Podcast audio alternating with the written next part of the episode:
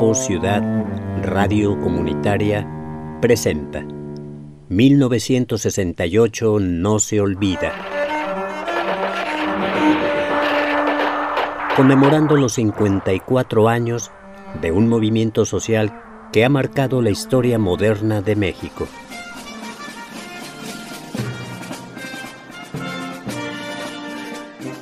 Asumo íntegramente la responsabilidad personal, ética, social, jurídica, política e histórica por las decisiones del gobierno en relación con los sucesos del año pasado.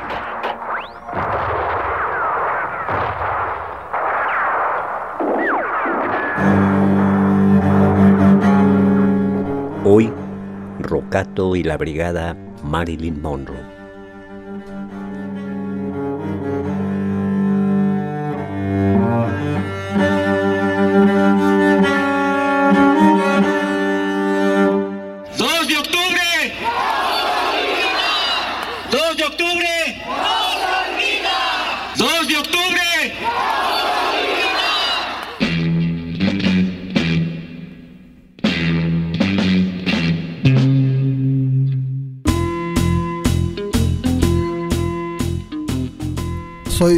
Rocato, me dedico a editar, a escribir y a la promoción cultural, aunque está últimamente menos, desde hace 51 años.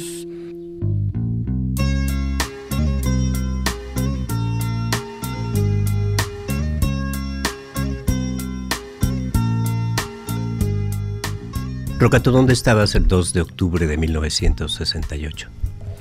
Podría yo contestar directamente, pero hubo una circunstancia. El primero de octubre fue un día bastante turbio. Había una gran cantidad de señales de que algo horrible iba a pasar. Gente decía que no pasaba nada, como siempre, pero había un ambiente muy, muy terrible y se decía que el Consejo Nacional de Huelga había dicho que no iba a haber mitin, pero al rato llegaba otra información que decía que sí, que sí estaba aprobado, que era el último mitin de despedida de esta etapa del movimiento, que luego después de las Olimpiadas continuaría. Y entonces con unos amigos y amigas nos fuimos al Café La Habana.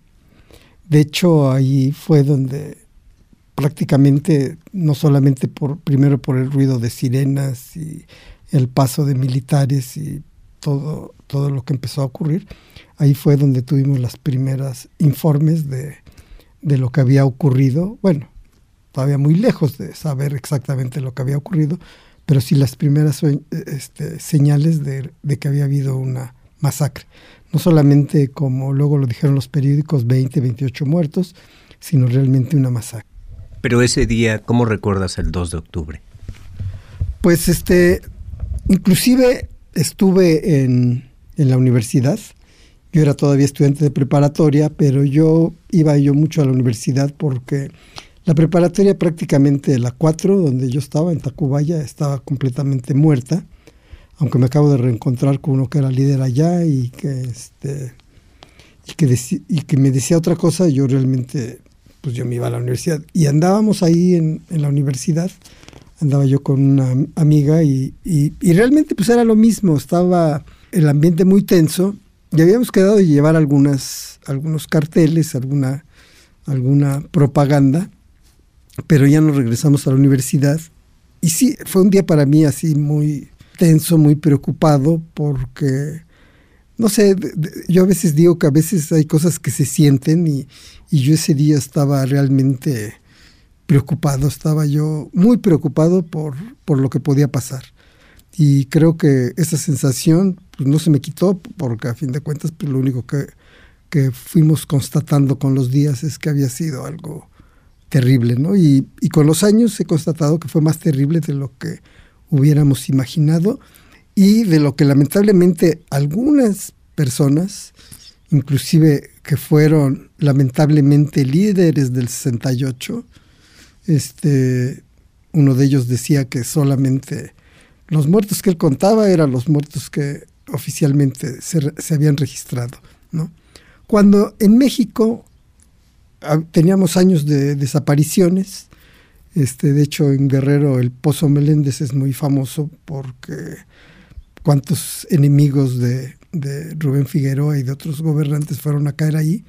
Y claro, la gente no denunciaba, la gente no estaba acostumbrada a denunciar y menos a, reclamar a sus, a sus desaparecidos y muertos por el grado de terror que se llegó a vivir. Entonces, visto desde, desde afuera o visto años después, sin haber entendido esto, y más habiendo siendo gentes a las que me refiero del movimiento estudiantil y haber sido líderes, y luego, y luego sacaran este tipo de cuestiones, este, pues sí se me hace muy, muy terrible, ¿no? O sea, pero creo que, que los años nos fueron dando lamentablemente la razón de que hubo más de 800 muertos, de que fue una verdadera masacre.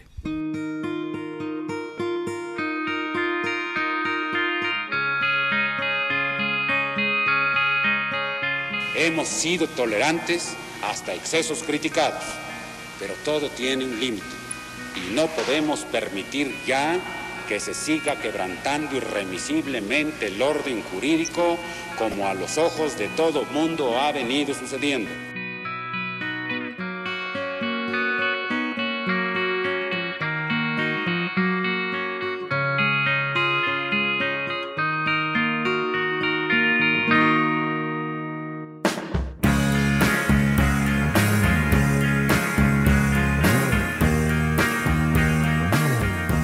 Yo por, por algunas cuestiones del azar era excesivamente tímido y me había obligado una maestra a repetir un año para ver si se me quitaba la timidez.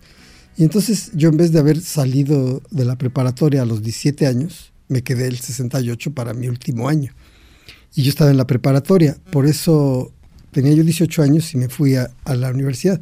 Pero yo cuando, cuando este, me empecé a enterar de, la existencia del movimiento, este, para mí fue algo impresionante porque yo prácticamente había vivido ensimismado, había vivido, era tan introvertido que prácticamente no tenía nexos con muchas cosas que se me empezaban a aparecer ante, ante los ojos.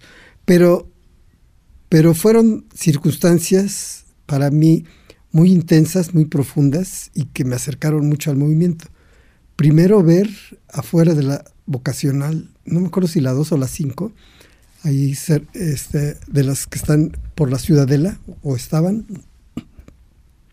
me toca ver una batalla campal entre, entre gentes de la vocacional.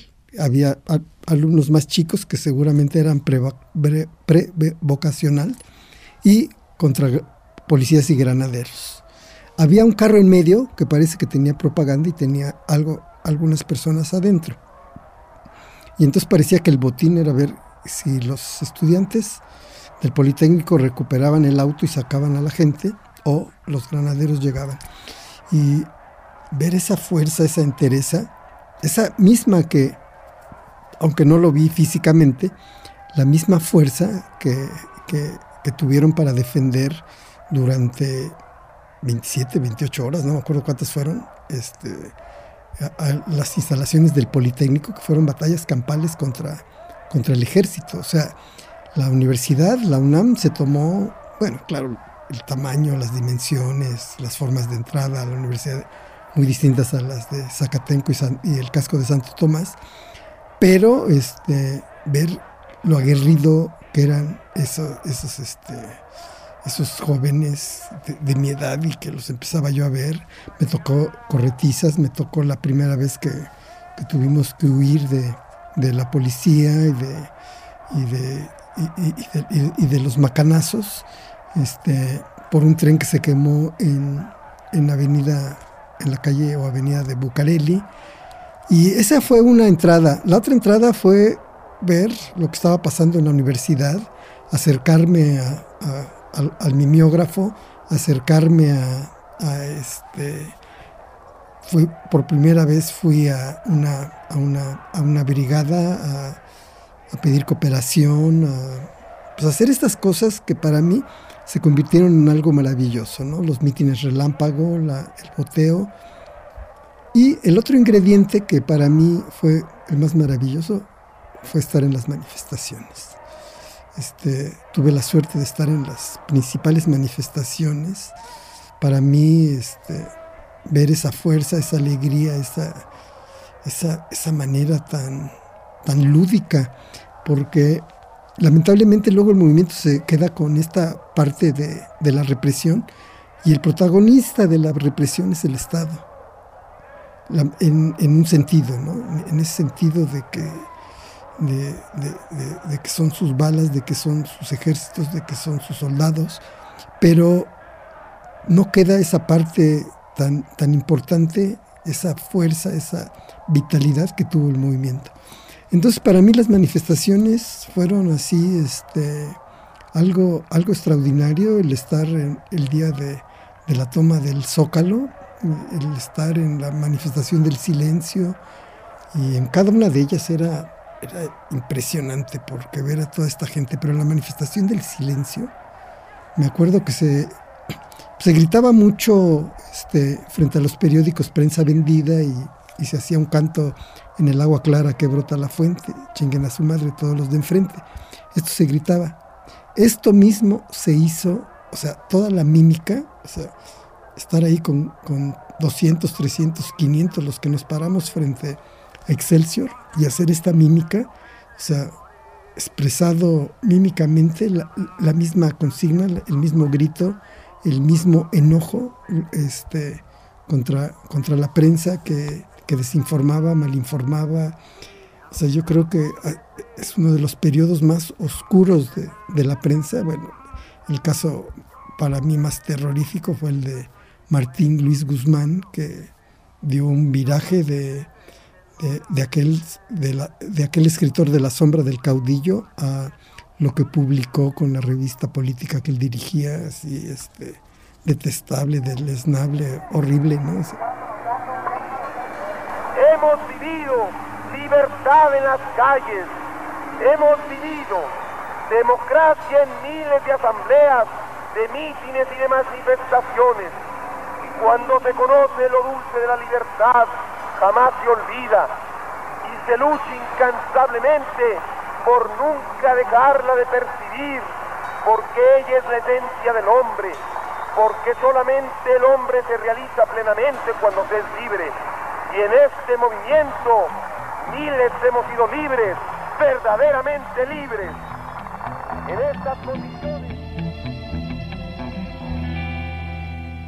Creo que, que el poder haber vivido todos esos momentos, pues de alguna manera, y conocía a gente tan interesante en la brigada Marilyn Monroe, que fue mi primer acercamiento con, con gente que me empezó a platicar de, muchas otras cosas que no estaban en, en, mi agenda, que no estaban en mi modo de, de ver la vida, aunque en la preparatoria había yo conocido a dos personajes interesantísimos, que uno era la rusa y otro era el ruso, y son de alguna manera los primeros que me, que me acercan a la literatura marxista. ¿Qué recuerdas de la toma del Zócalo?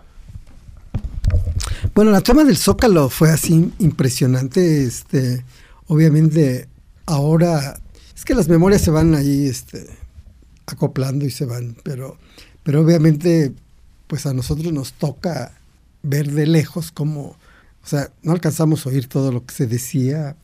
A mí me encantaba oír a algunos oradores como Marcelino Perello, a Gilberto Guevara Niebla, a Tomás Cabeza de Vaca, que parece que Tomás Cabeza de Vaca fue el que dijo que, que se bajara la bandera, este, por lo que sea hasta ahora, y, y, y, y, a alguien se le ocurrió, o alguien dijo, a tocar las campanas de catedral, que inclusive hubo un, sacerdote que dijo que eso no había sido ningún agravio para la iglesia, que no había pasado absolutamente nada, y no sé qué le pasó al sacerdote, pero obviamente algo habrá pasado. Pero pues todo marchaba bien, todo estaba, era impresionante ver ese zócalo repleto. Algo que me gustó hacer desde esas manifestaciones era irme hasta el frente, Casi siempre iba yo con una amiga, un amigo, dos amigas, dos amigos, tres, cuatro, los que quisieran sumarse a mi locura, aunque estábamos caminando con, a veces con la prepa, a veces con, con la facultad de ciencias políticas sociales o a veces con filosofía, porque como yo me la andaba de un lado a otro, pero pues me conocían en varios lados, Entonces caminábamos hasta el frente de la, de la, de la, de la manifestación y luego caminábamos hacia atrás. Y era impresionante ver la cantidad, pero muchas veces el mitin todavía no acababa y seguía entrando gente. Y en esta del Zócalo, pues obviamente si uno se asomaba hacia 5 de mayo, se asomaba uno a Madero, se asomaba uno a, República de Brasil, a cualquier calle. Digo, y, y, menciono estas calles de este lado porque era donde generalmente yo siempre estaba. Me gustaba siempre esa parte. Este, casi nunca me iba yo del lado de Palacio de Nacional. Y este, y ya este, nos fuimos enterando, no tanto por lo que vimos en el micrófono, en el micrófono nos fuimos enterando de que iba a haber una guardia para el Zócalo. Y ahí estuvimos hasta que el ejército entró y empezó a desalojar, a golpear, a, agarrar a quien fuera. Este, digo, uno no puede decir pasó esto. Yo es como los digo, ¿no? O sea, yo trato de dar una versión, como algunos otros, que somos los pocos, que tratamos de dar una versión de los de abajo, por llamarlo de alguna manera, porque los líderes, normalmente, los líderes, pues ven las cosas diferente. Por ejemplo, yo ayer comentaba que los líderes del Consejo Nacional de Huelga, pues nunca estaban en las brigadas, ¿no? O sea, uno que otro, pero no era, digo, no los veías en el boteo, no los veías en los mítines relámpago, no los veías corriendo este, en los mercados porque ya venía la policía o en alguna plaza, ¿no? O sea, ellos no estaban ahí, ellos estaban en las discusiones, ellos estaban en, en, otro planteamiento, ¿no? Inclusive algunas brigadas eran brigadas de estudio y esas no, esas no hacían nada de cocina, no hacían nada de limpieza, no hacían nada de boteo, ¿no? O sea, había una división ahí muy, muy especial. Pero esta visión desde, desde abajo, desde, desde otro lado, siempre te da otra perspectiva. Pero lo que sí es cierto es que cuando corrimos hacia 20 de noviembre, creo que fue 20 de noviembre, aparte de, yo no sé, yo en ese entonces pues, corría bastante, tenía velocidad, pero yo no sé, yo, vi correr gente que el, el, miedo y la adrenalina este, producen ahora sí por llamarlo de alguna manera, milagros, pero había un camión que nos estaba subiendo a mucha gente, a los que pudiera, y yo vi brincos subirse al camión a gente que dices, esa gente no va a brincar, y en ese momento brincaba, ¿no? O, o, es la misma emoción de, del momento, pero bueno, este, sí fue muy terrible, esta fue fue para mí la primera vez, aunque yo había visto ya la policía a los granaderos, ahí en Bucareli, en la Ciudadela, no me había tocado tan de cerca ver al ejército y ver al ejército llegar a, golpear, llegar a, no me acuerdo, creo que hubo un muerto, no me acuerdo bien, pero sí este, fue muy violento. Pero por otro lado, pues también fue otra manera de, mirarlo, otra manera de, de sentirlo y, y de vivir las cosas de una manera que a mí me costó mucho trabajo poder ver como, como seres humanos, como ciudadanos, como personas a los soldados. ¿no? Era algo así fuertísimo para nosotros, poder ver al policía, al soldado, sin sentir una rabia. Eso, eso me duró tantísimos años, ¿no? O sea, comprender que, bueno, que a fin de cuentas una manta que decía en el 68, este, decía, este, soldado, tú también eres pueblo, no nos dispares. Pero eso, eso, eso es algo que, que, de alguna manera te, te, va haciendo de una manera muy diferente. Ves el mundo muy distinto y bueno, para mí eso fue, fue impresionante la toma del Zócalo y el desalojo del Zócalo.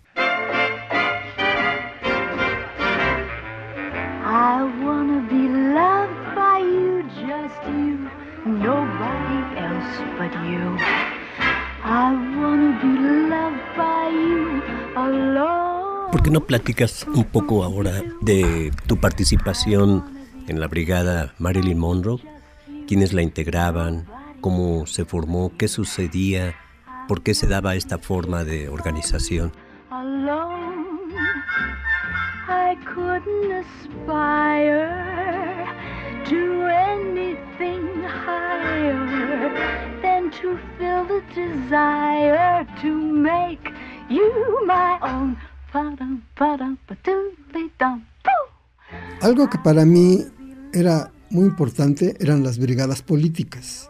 No solamente en el momento que sé que es la forma de organización.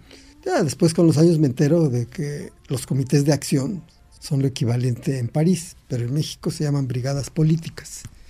Hay brigadas políticas especializadas y, brigadas políticas que cambian de actividad día, a día. Y entonces las brigadas políticas pues tienen nombres de todo tipo, tienen nombres como este, Ricardo Flores Magón, Emiliano Zapata, Lenin, Ho Chi Minh y en la escuela de música Silvestre Revueltas era la más socorrida. Y es extraño de repente encontrar que había una que se llamaba Marilyn Monroe Brigada Política Marilyn Monroe.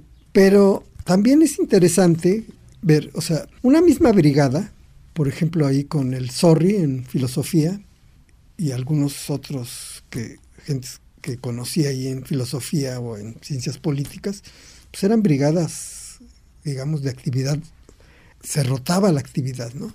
Hoy toca boteo, hoy toca mitin relámpago, hoy toca, pues sí, de repente yo decía, bueno, vámonos al mercado Juárez o vámonos al mercado de, Pino Suárez o vámonos, vamos a salir de aquí. Porque pues sí, a veces boteábamos en insurgentes, a veces nos íbamos más lejos en Avenida Universidad. Ahora ya pues para la gente es difícil entenderlo porque como ya está cambiada las circulaciones, pero Avenida Universidad era de mucho tránsito. Y entonces eso hacían las brigadas, botear un día, otro día le tocaba cocina a esa misma brigada. No, no siempre, porque sí había algunas brigadas que se mantenían más o menos estables. Por ejemplo, la de cocinar casi siempre era con apoyo de madres o gente que llevaba alimentos, pero no todo el mundo sabía cocinar, entonces, pero bueno, sabían cortar o sabían hacer alguna otra cosa. Pero fundamentalmente había esta parte importante de hacer propaganda aunque ya lo decía Academia de San Carlos, un poco la Esmeralda y ciencias políticas y filosofía, en menor medida las dos facultades, pero eran como las que más producían. ¿no? Bueno, primero la Academia, luego la Esmeralda, luego filosofía y ciencias políticas, ahí se daban un quien vive. Y entonces, pues, ¿qué, ¿para qué se hacía todo esto?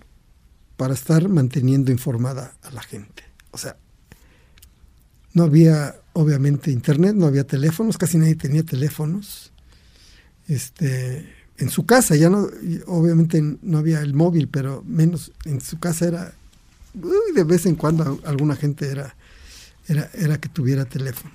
O, les dejaban recados o, o, cualquier cosa de estas. Entonces, era tan impresionante cómo a través de, las, de los volantes, de los mítines y del boteo, la gente se enteraba de las actividades del movimiento y de lo que estaba pasando en el movimiento, de, los, de lo que había pasado con, desde las primeras veces directas de represión, que no se contaba los días de 22, 23 de julio, sino se empezaba a contar de lo que había pasado el 26 de, de julio, que ahí se mencionan los primeros presos políticos. Entonces, cuando conozco a la brigada política Marilyn Monroe, que también pasa lo que después de muchos años, pues ya muchos ya ahora ya resulta que estuvieron en, esa brigada. Eligio Calderón era uno de sus miembros, un tipo que era un maestro en usar el mimeógrafo, pues es un investigador universitario, es un excelente tipo. Está Trovamala, Octavio Solís Trovamala, que fue periodista, era el más esterco, el más, como dirían todos los demás, era el más cuadrado, pero era así este, llevar el marxismo era como hecho de, materialismo dialéctico, porque siempre era estar hablando de esas cuestiones.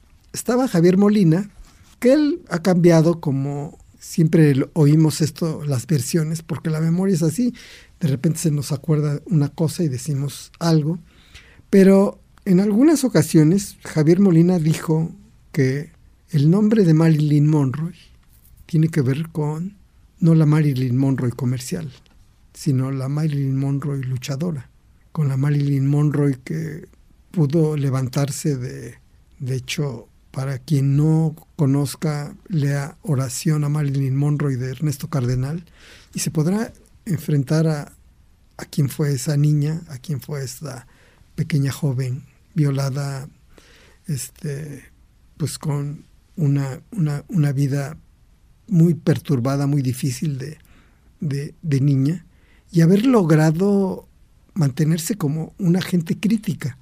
Claro, esa Marilyn Monroe nunca nos las platica, ¿no?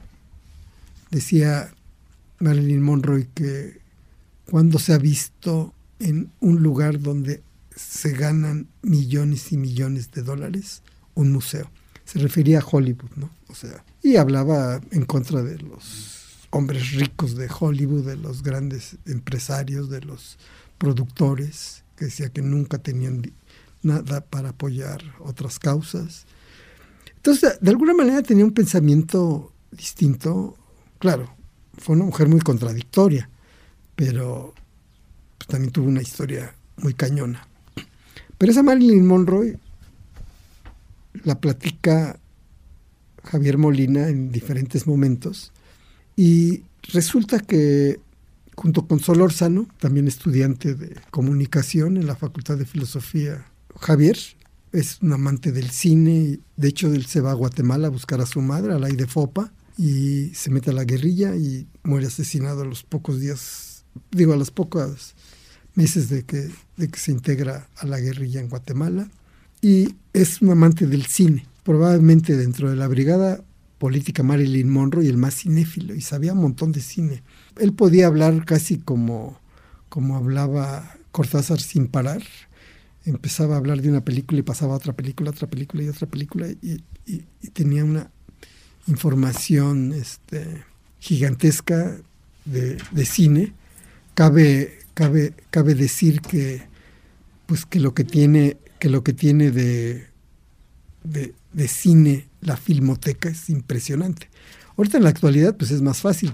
La filmoteca siempre ha tenido más acervo que la misma Cineteca Nacional, a pesar de los años excelsos de, la, de lo que fue la primera Cineteca Nacional.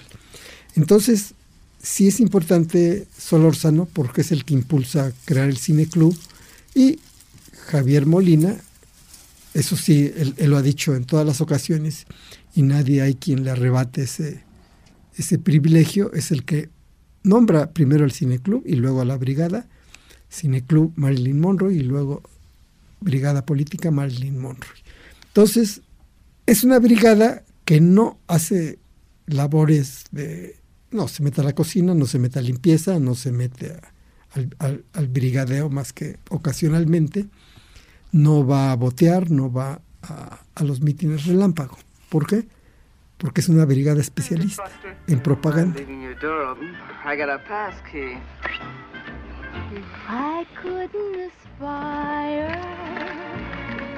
What are you doing with my flowers? Just borrowing. Get them back tomorrow. to feel the desire to make you my own